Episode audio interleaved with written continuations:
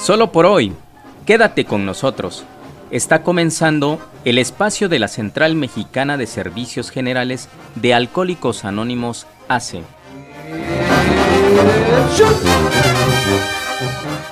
Hola, muy buenos días. Ya estamos con los programas con la Central Mexicana. En estas horas de la mañana están con nosotros en las instalaciones el compañero Fernando y el compañero Manuel.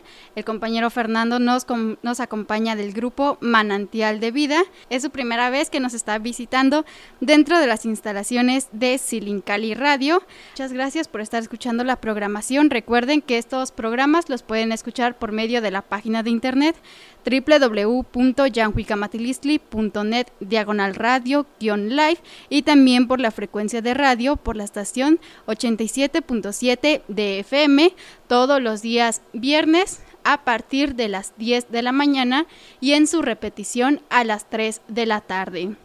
Envíanos tus preguntas, dudas, si quieres preguntarles algo, saber más a fondo acerca de estos temas, puedes comunicarte también por medio de con nosotros, por medio de la página de Facebook Silincali Sonora, por medio del WhatsApp 777-568-9102 y con mucho gusto te estaremos atendiendo o también si gustas acercarte con los compañeros, se te brindará la información en donde podrás encontrar los grupos, en qué lugar están localizados y los horarios en las que sesionan.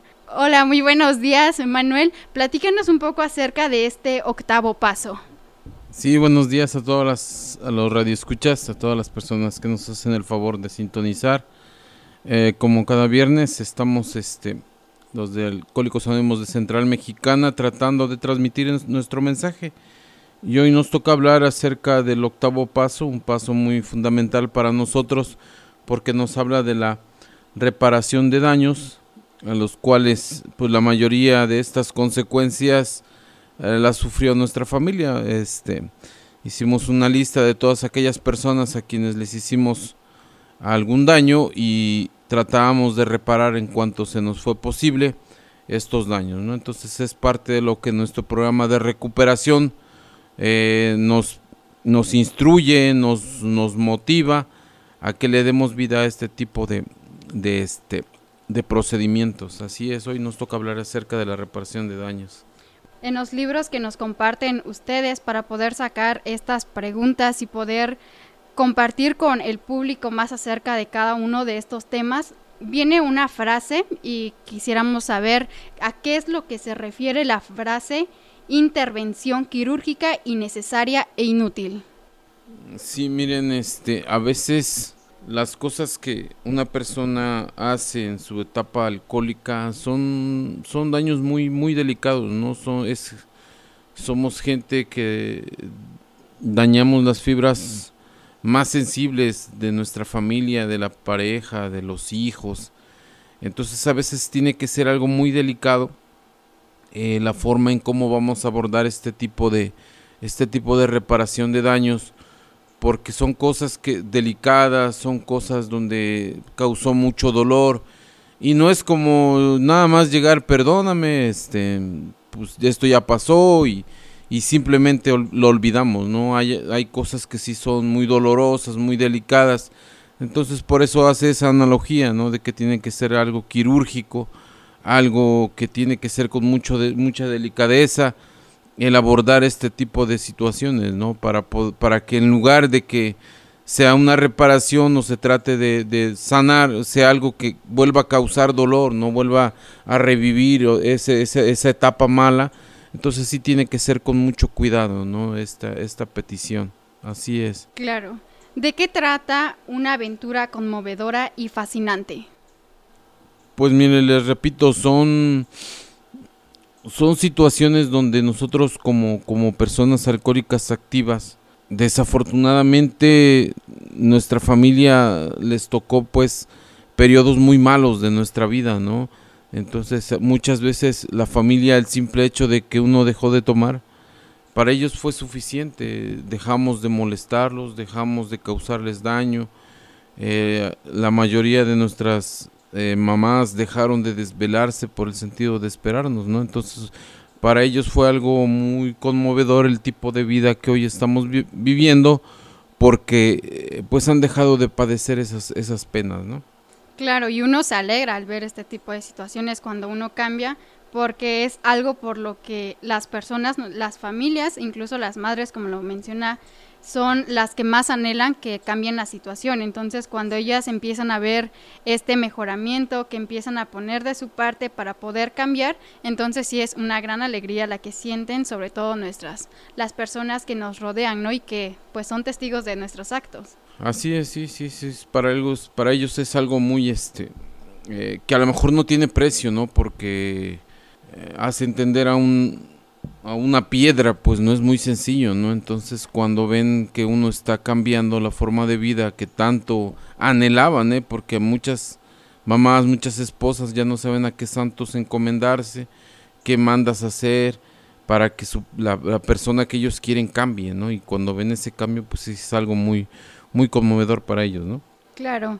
Ahorita que estamos hablando acerca de estas relaciones que se tienen con las familias, con nuestros padres, las personas que nos rodean, cuál es el primer obstáculo para mejorar una relación torcida con otra persona.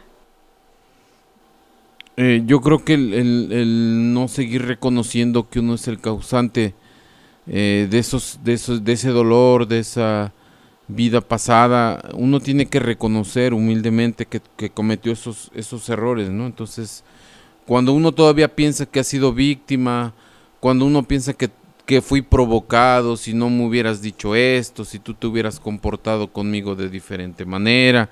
Este, uno empieza a buscar este ya no solamente yo ser el culpable, ¿no? Sino que ya de, de, ser culpable probablemente pasar a ser como que provocado, ¿no? Entonces, eso es algo que probablemente sí dificulte que realmente hay una recuperación verdadera, ¿no? Mire, el, lo que al alcohólico no le gusta es reconocer sus errores.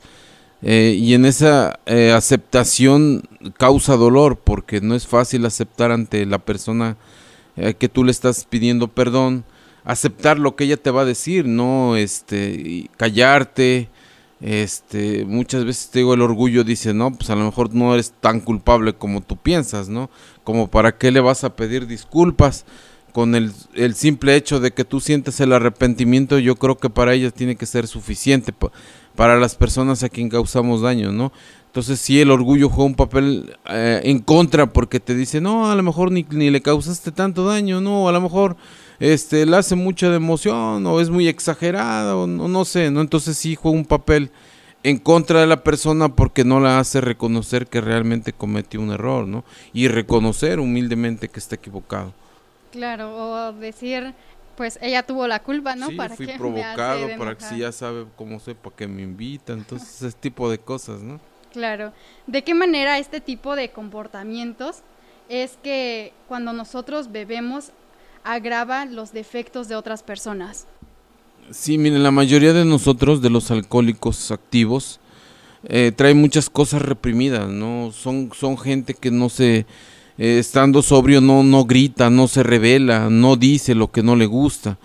Y, eso se da mucho en, nosotros, ¿no? Entonces ya con unas copas de más se acuerda que su papá a lo mejor no, él siente que no lo quiso, que no le dio lo que, lo que él merecía, le puede reclamar probablemente a la pareja que es, que no le da lo suficiente.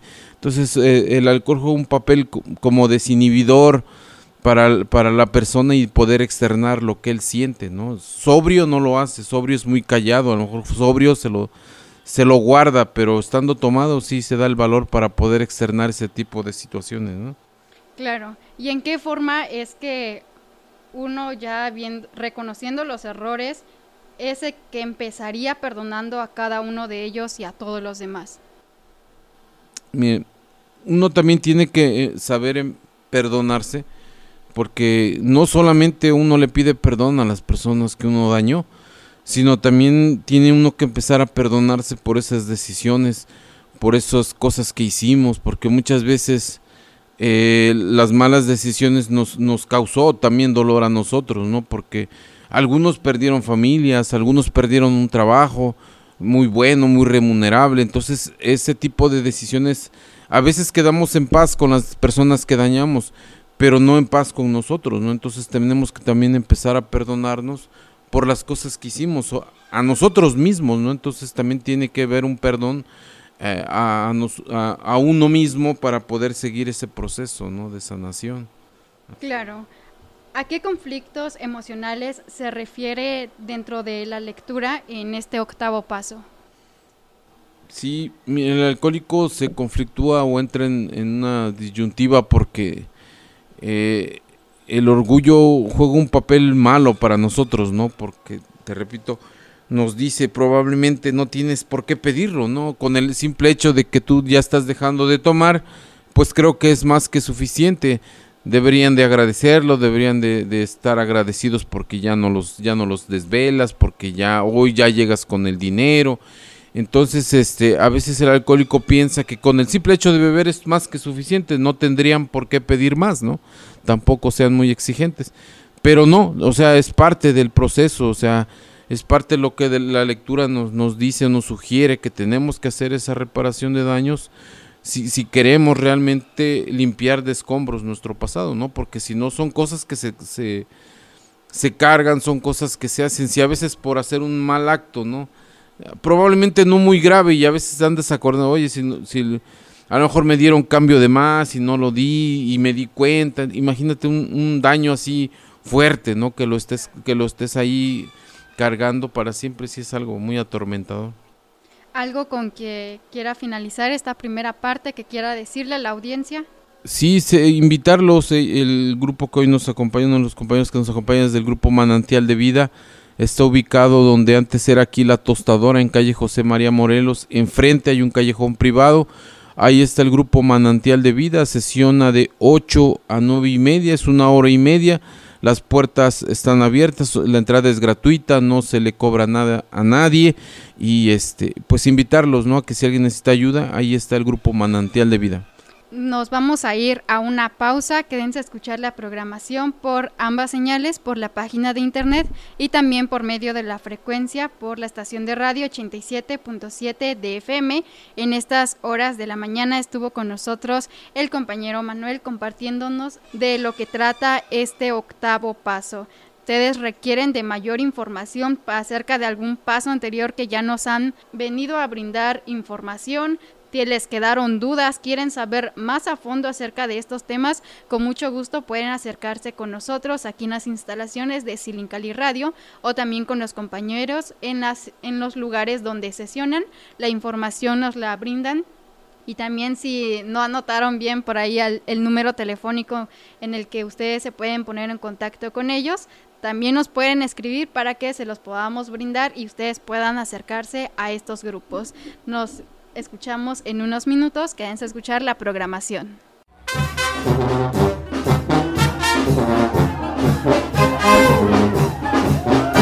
Estás escuchando el espacio de la Central Mexicana de Servicios Generales de Alcohólicos Anónimos, ACE.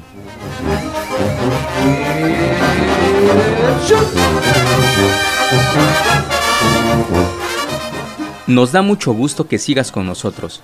Estás escuchando el espacio de la Central Mexicana hace por la señal 87.7 de FM.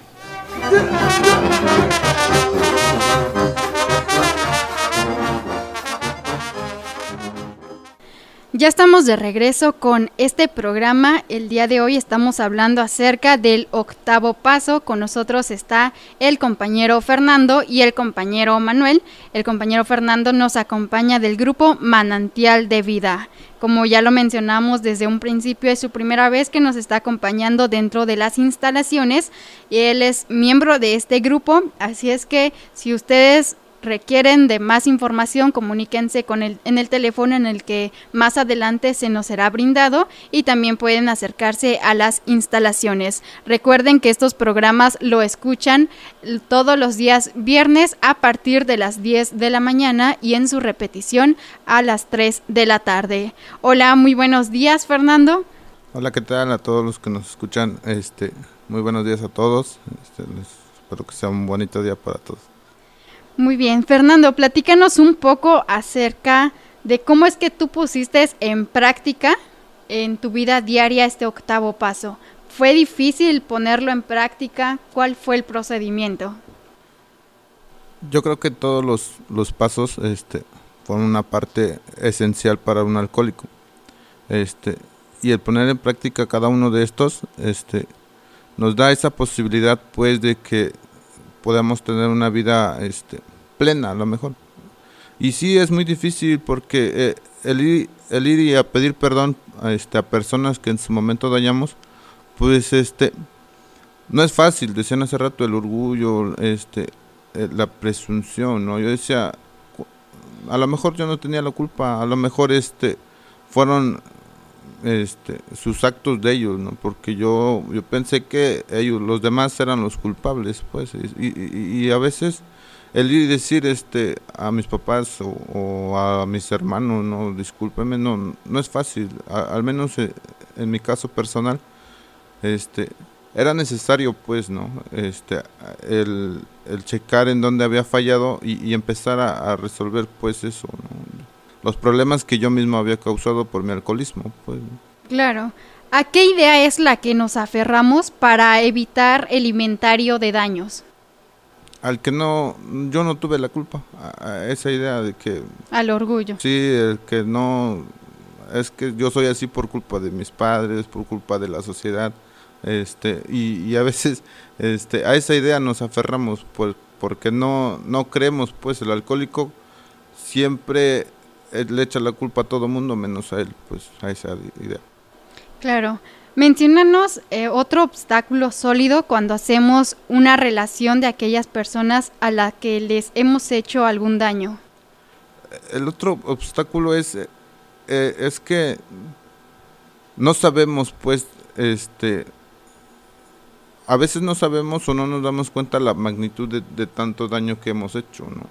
Yo, por ejemplo, yo decía, ¿A quién le he hecho daño? Yo creo que a nadie. Yo llegué al programa soltero y yo decía, pues es que yo no le hice daño a nadie, ¿no? Yo no lastimé hijos, yo no lastimé a una esposa, ¿no? Y, pero la que en realidad sí lastimé fue a mi madre, fue a mi padre, que, que los desvelaba, los, este, en su momento yo decía que ellos eran los más culpables por la forma en que yo actuaba, ¿no? Y, y el no darnos cuenta, pues, ¿no? hacerte la víctima. Claro, como en anteriores programas también hablábamos acerca de esto, porque bueno, no sabemos a qué edad es la que tú comenzaste con esto, con el alcohol, pero mencionábamos que cuando un padre de familia comienza con esto, es el ejemplo que le está dando a los hijos. Entonces, cuando ellos llegan a una cierta edad donde ellos ya toman sus decisiones propias, entonces puede que también ellos caigan dentro de este alcoholismo. Y cuando el padre ya está recuperado, cuando él no quiere esa vida para sus hijos y trata de pues hacerles ver, ¿no? Que no están yendo por el buen camino, entonces es cuando ahí entran los hijos con ese rencor, tal vez odio que le tenían por cómo es que los trataban, ¿no? Y sale esta, ¿tú qué me vas a decir si tú lo hacías, ¿no? Sí, exactamente, es, es esa parte, pues, de decir, o sea, yo tengo la razón, tú lo hiciste en ese momento, ¿no? Claro. ¿Podrías decirnos un poco acerca de lo que significa el siguiente párrafo que encontramos dentro de la lectura que nos dice, debemos no obstante hacer un repaso minucioso y realmente exhaustivo de nuestra vida pasada? Mira, cuando llegamos al programa nos dicen, aquí es el comienzo de, una vida nueva, lo que pasó en la actividad cuando está cuando estabas borracho ya no cuenta. Pero sí cuenta mucho porque de esa parte de la que estabas este nosotros le decimos que, estabas en, en, cómo se dice no estabas cuerdo pues podría decir no porque una persona cuerda no toma las decisiones tan eh, este, erróneas pues como las que yo tomé. Y, y, pero sí tenemos que hacer ese inventario porque o sea no se nos puede pasar nada por ejemplo, de que si me robé cinco pesos de la tienda, unos dulces y todo eso, porque esa parte lo tenemos que sacar, lo tenemos que, que este, o sea, el alcohólico tiene que estar vacío, pues, sacar todo lo que le hizo daño, porque en su momento, decían hace rato, este, cualquier cosita te puede afectar. El alcohólico es muy sensible en sus emociones, muy este, sensible en todo lo que le hacen y hace, por eso se vuelve alcohólico. Claro. Y es que a veces no es difícil dejar la vida pasada, porque aunque tú ya avanzaste, ya no eres el mismo de antes, esos pensamientos, esos, esas acciones que tú llegaste a hacer con tu familia, pues están presentes al día a día. Tal vez tu familia misma es la que te lo recuerda. ¿Te acuerdas cuando tú hacías esto? Y entonces es cuando nosotros, cuando la persona dice, ¿no? Pues sí, sí me acuerdo, pero pues dejemos eso a un lado, ¿no? Pero es a veces por ese tipo de motivos es que llega a ser muy difícil dejar la vida pasar y no es que nos avergoncemos, porque debemos de saber y ver lo que hemos avanzado hasta estos momentos y pues estar orgullosos de uno mismo por el gran paso que se ha dado. ¿Cuál es el campo de investigación que nos puede dar recompensas? Mira, el, campo de, investigación, mira, ya, ya, ya habiendo hecho todo esto, desde hace, hace rato, de haber rascado todo, todo lo, lo, lo, malo que hiciste, lo bueno, lo malo, este, las recompensas es la satisfacción y el, sentirte libre, porque a veces el alcohólico es preso de sus emociones y, y de sus sentimientos, y, a veces eso no lo deja vivir. A veces el, el, estar pensando el daño causado, el cómo lo voy a solucionar, a veces ya estando este, sin beber, uno causa daños, porque en un estado de este, neurosis le gritas a la esposa, a la madre, a los hijos y, a veces eso como que no como que no te deja estar, pues no, y, eso lo, lo, vas a ver, lo vamos a ver después en el noveno, el noveno paso. Y este, pero e, es esa parte, la satisfacción de eh, sentirte en paz contigo mismo, pues. Claro. ¿Qué es lo que significa la, la siguiente frase? Haberle causado daño a otras personas el, este, significa que yo no soy la víctima, o sea, que el alcohólico no es el, la víctima. A veces, porque uno cree cuando llega al programa, llega con esa idea de que él es, es el, él es el menos culpable, que él se volvió borracho porque su mamá, su papá no lo escuchó, o porque la sociedad, pues, o quería encajar parte en, este, en una sociedad donde no se sentía parte. Pero eh, el, es, es, básicamente es eso, pues ya se me ha olvidado la pregunta. Muy bien, porque hay diferentes maneras de causarle daño a una persona, tanto física, verbal, pero si quieres te vuelvo a repetir, eh, ¿qué es lo que significa esta palabra? Haberle causado daño a otras personas, porque ya decíamos, hay diferentes tipos de daños. Sí, y es que eh, el causarle daño a alguien, o sea, porque el ser humano siempre se quiere sentirse este, superior al otro, siempre quiere sentirse, no, yo soy más, sobresalir, y a veces hace lo que sea como para hacer sentir mal al, al, otro, y si lo hace sentir mal, él se siente bien, y, y, es una parte de que, y empezar a reparar esa parte de que, oye, ofendía a, a fulano, ofendía a sutano, ofendía a mi familia, ¿no? Y, y empezar a, este, yo creo que eso significa, pues, ¿no? Claro. ¿Cuál es tu sentir al respecto de plantear daños menos graves? ¿Cuál es mi sentir? Este, yo creo que los daños son daños. De, o sea, ya no importa lo, lo, tan graves o qué tan ligeros son. ¿no? Yo creo que si es un daño, la misma palabra lo dice. Sí, este, yo creo que no, o sea, no depende de la magnitud, pues yo creo que se tienen que reparar ya sean menos o, más, pues no. Decían hace rato, hace rato hablaban de una cirugía quirúrgica, algo así, y es algo donde dicen es que esos, esos daños son, a lo mejor son muy sensibles porque si, si los tratas de remendar o remediar, este puedes afectar a, alguien más, ¿no? Y, por eso dicen es mejor, este, a veces es mejor tocar el tema para que te sientas bien contigo mismo, sí, pero es una parte donde nosotros le llamamos aquí un poder superior y, es una parte donde se lo dejas a él, pues le pides perdón a él y, ya se soluciona. Claro, porque, bueno, sí, tienes razón con esto que nos dices, pues daño es daño, sea pequeño o sea grande, así como pues pecado es pecado. De lo más chiquito que hagas, pues al final termina siendo lo mismo. Algo que nos quieras compartir por para ir finalizando con este capítulo.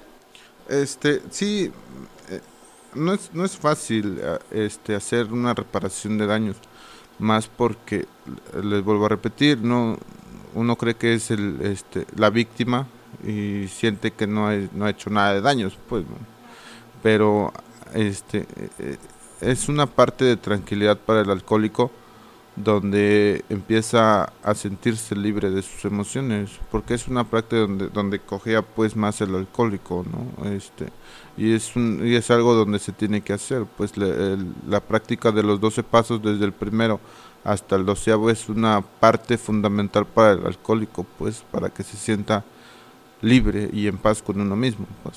Sí, ¿Nos podrías volver a brindar la dirección en el que están ubicados el grupo Manantial de Vida y también si traes a la mano algún teléfono para que puedan comunicarse con ustedes? Sí, este, nosotros estamos ubicados en la calle José María Morelos, este, donde estaba la tostadora, enfrente, en un callejón, es un callejón privado como a 10 metros menos. Este, y el número de teléfono para cualquier información es 734 168 1938. Muy bien, ¿nos puedes volver a repetir?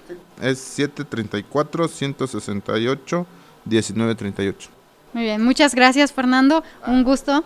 Sesionamos los, los martes, miércoles, viernes y sábado de, de, de 8 a 9 y media. De 8 a 9 y media. Muy bien, muchas gracias. Nos dio, nos dio mucho gusto haberte tenido aquí en las instalaciones. Esperamos que nos vuelvas a visitar.